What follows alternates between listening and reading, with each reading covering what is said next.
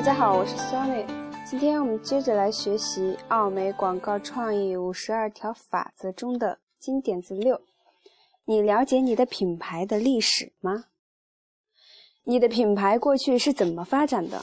哪些方面成功了？哪些方面失败了？你和你的同事们了解你们的品牌的历史吗？一谈到品牌的历史，我们过去一直为蘑菇管理的程度之高感到吃惊。有很多人不知道蘑菇管理这个名词，它是一个经营战略。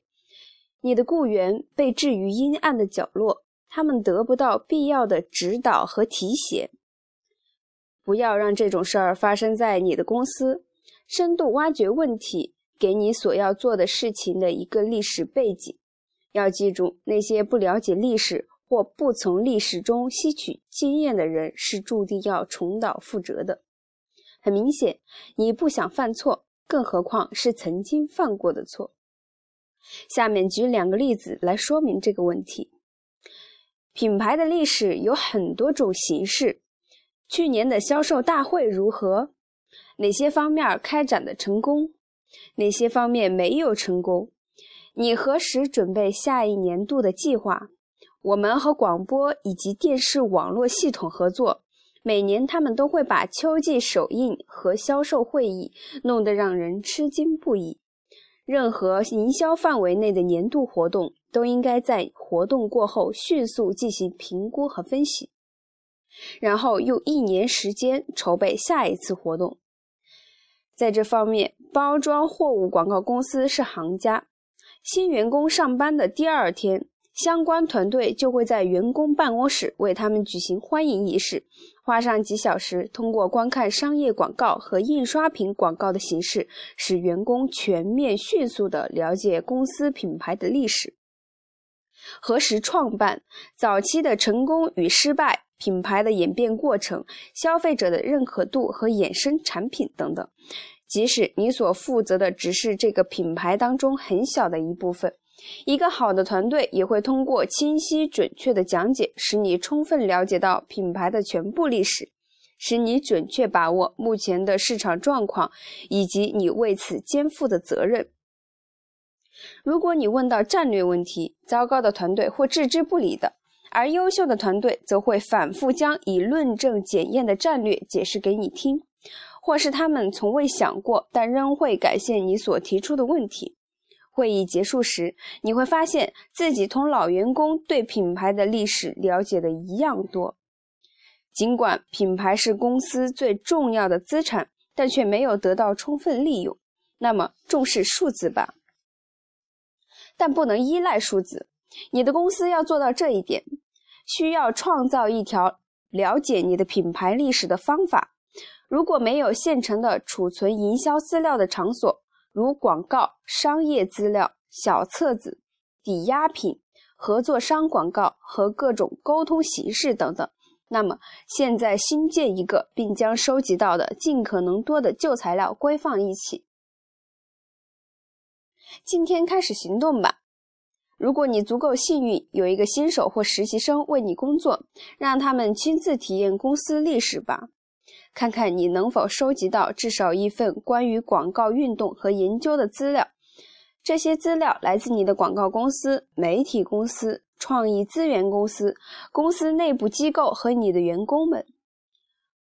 工作中困难而单调的部分总归需要有人做。让实习生帮你收集营销材料，可以让他迅速有效地了解营销。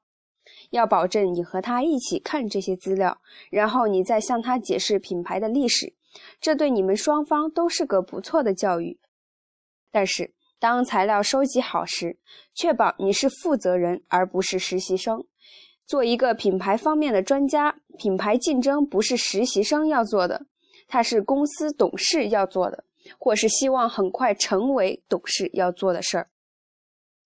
即使你必须接受黑白影印本，或从审查机构定制你的商业广告，你也应该试着把样品搞到手。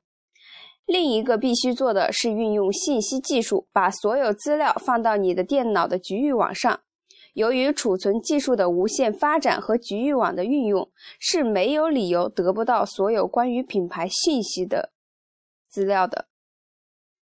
接下来和一群公司里能干有为的人一起开会，因为你想跟他们共事，把这件事安排在午饭时间，长聊一番。不要把它视为学习知识的会议，尽可能轻松低调些。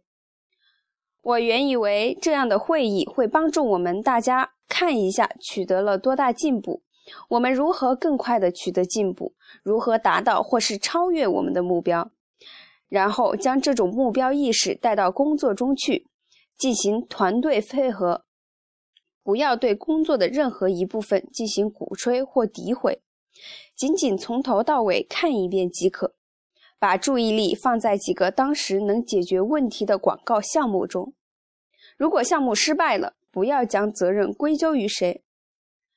很遗憾，多数情况下你会发现没有一个标准来测量项目的成与败的。不要让这种情况永久存在下去。做你拿得准的事儿。在这个过程中，你会注意到每个人的脑子里都会有“啊哈”的想法。因为他们开始明白，通常这也是第一次明白你的品牌到底是怎么一回事。保证每个人都在听取大家的讨论，把基调放轻松些，确保通过做好这件事儿以后，你就会得到最新的工作资料，拥有一个完备的欢迎新员工加入团队的方法体系。呃，我们还有两个后续，后续一。品牌历史的讲解，从职业发展的角度讲，是极其重要的一项工作，应该得到重视。你会发现有许多从别的部门来的资深人士担任起这项工作，向他们的员工讲解品牌的历史。那么后续二呢，就是要考虑把最好的材料放在你的网站或博客上，这些材料对市场营销和学习者来说是有趣的观点。放一些过时的商业广告在里面，会让你的网站更有趣。这表明你理解你的品牌历史，你的网站也会更受欢迎，获得更多的点击率。好，今天我们的节目就到此结束了。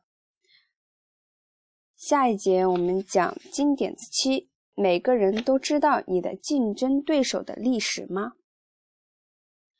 期待大家的收听和关注。那么大家如果喜欢我的节目的话，请为我点一个赞，不要一百块，也不要一毛钱，只需要一个赞就可以了。今天的节目到此结束啦。